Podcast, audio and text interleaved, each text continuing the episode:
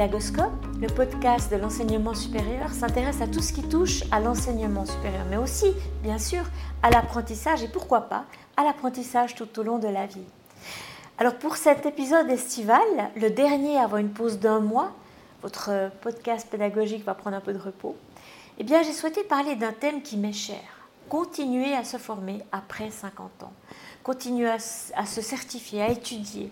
Continuer à se remettre en question.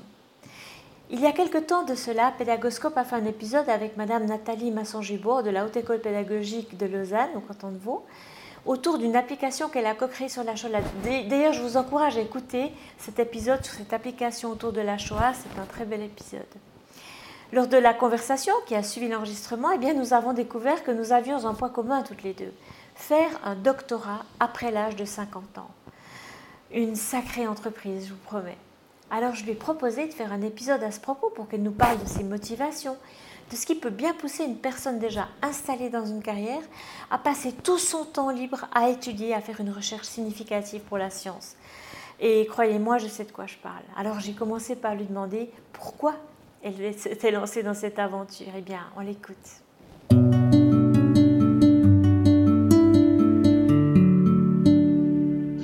L'idée de faire de la recherche, c'est quelque chose que j'ai toujours gardé en tête après avoir terminé mes études il y a fort longtemps, il y a plus de 20 ans.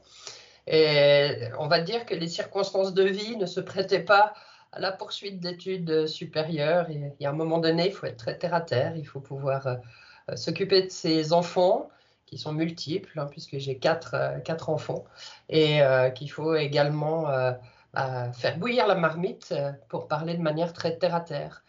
Euh, en revanche, depuis que j'ai intégré la, la HEP la Haute École Pédagogique, euh, là, l'occasion est, parfois proposée de, pouvoir mener des recherches.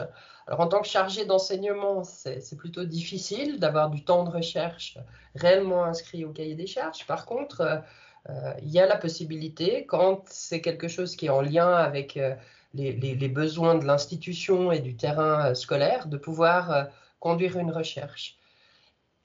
Et déjà à l'époque, le, projet de mener des recherches, euh, ce qui m'intéressait, c'était peut-être davantage que de mener une recherche en histoire pure et dure, hein, parce que moi je suis une fanatique d'histoire, euh, c'était déjà ce lien entre histoire et histoire enseignée. Et puis, euh, au miracle, en rencontrant euh, un certain nombre de personnes, et particulièrement euh, une collègue avec euh, laquelle je travaille beaucoup, avec laquelle j'ai travaillé sur une application numérique, hein, comme on en a déjà parlé dans un précédent podcast. J'ai eu l'occasion de pouvoir engager eh ben, un projet de thèse et puis une thèse que j'ai pris à bras le corps actuellement. Mais c'est vrai que c'est un processus un peu étrange parce que à mon sens, je fais pas ça pour ma carrière, ça c'est sûr, parce qu'elle est plutôt derrière moi que devant moi.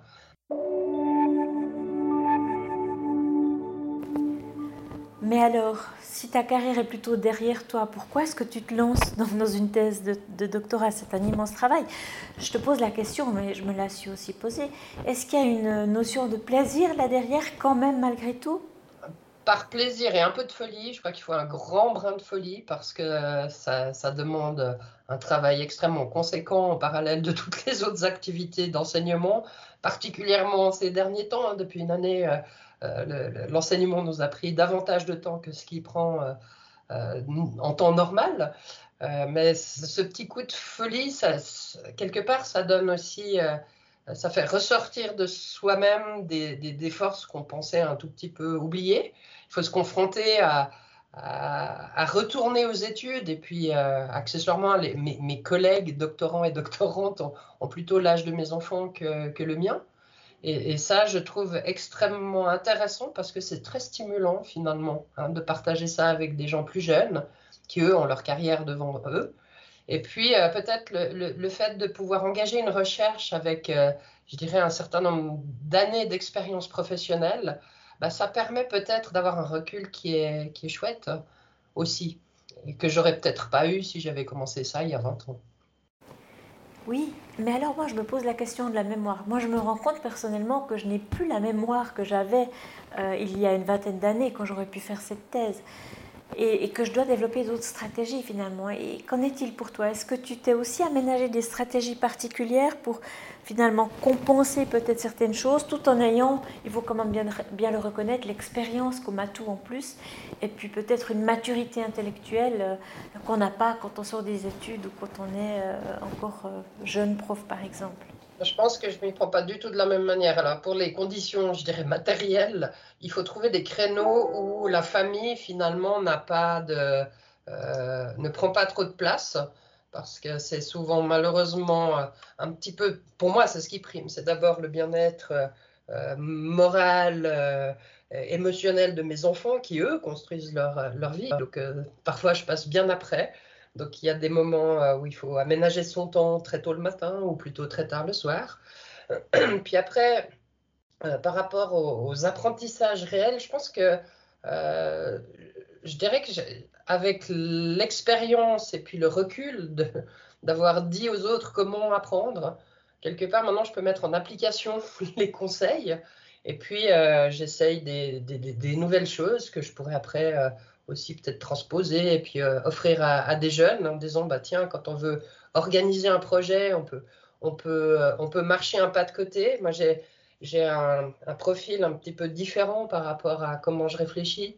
Et puis j'ai eu beaucoup de peine euh, je dirais dans le passé que ce soit scolaire ou universitaire à, à m'y retrouver parce que je voyais les autres être très structurés très organisés avec des choses très linéaires.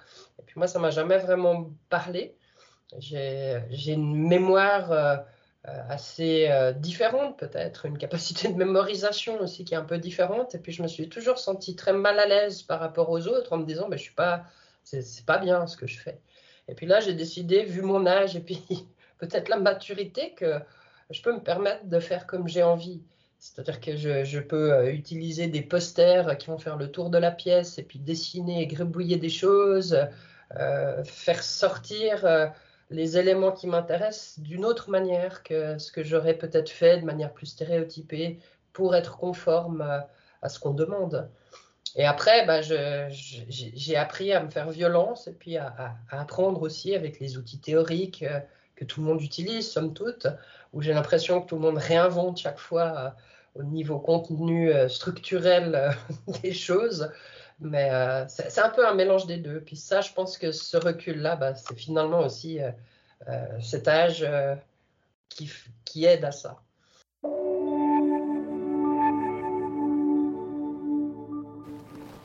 Alors peut-être que parmi les auditrices et les auditeurs de Pédagoscope, certains hésitent à se lancer dans une pareille entreprise, que ce soit un doctorat d'ailleurs ou toute autre forme de formation continue, on va dire passer la cinquantaine.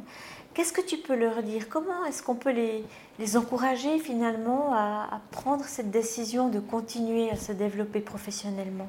Je dirais que d'abord, il faut un peu une dose d'inconscience, une grande dose de courage. Je crois que dans tout projet, euh, pour, pour, viser des choses un peu hors du confort habituel hein, que nous procurent des situations qu'on a fini par construire euh, au fil du temps, il faut, euh, beaucoup de courage et puis, euh, et puis de la détermination, un bon sens de l'humour, ça aide aussi, du recul, et puis être capable d'être humble par rapport à, bah, aux jeunes qui nous entourent et qui font les mêmes process et qui sont source aussi quelque part de, quelque chose de, qui, apporte quelque chose qui me ressource moi personnellement. Ça, m'évite peut-être de vieillir aussi. Donc je pense qu'il faut se lancer.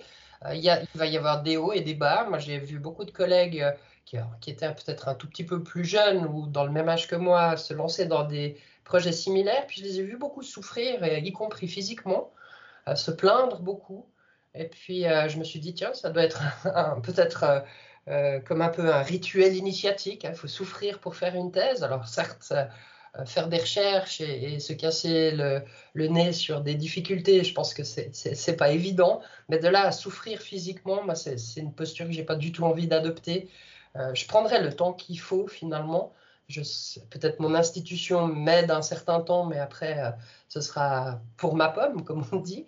Mais je ne vais, je vais pas me, me, mettre la rate au courbouillon pour, pour mener ce projet parce que j'ai vraiment envie qu'il aboutisse à quelque chose de chouette. Alors, ce projet, justement, il va aboutir quand? Tu auras quel âge quand tu vas conclure ce doctorat? Tu oses nous le dire ou pas? Aucune idée.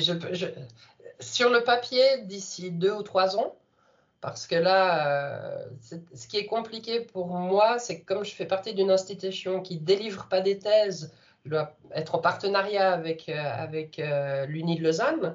Et puis, ça ne doit pas être simplement un prétexte hein, de, de, faire remplir un contenu didactique et puis le contenu historique n'est pas très intéressant. Donc, j'ai pédalé pas mal aussi pour que ce ne soit pas un projet comme ça superficiel. Donc, Maintenant, j'ai quelque chose qui commence à me convenir parce que je pense que ça répond aux deux préoccupations. Quelque part, c'est un peu comme si je menais euh, deux thèses différentes qui se rejoignent parce que euh, les contenus historiques euh, sont, conséquents à analyser, puis, les contenus didactiques le seront aussi. Mais je pense, enfin sur le papier, c'est deux, trois ans, donc voilà, ça fera 55 ans, on va dire, si tout va bien.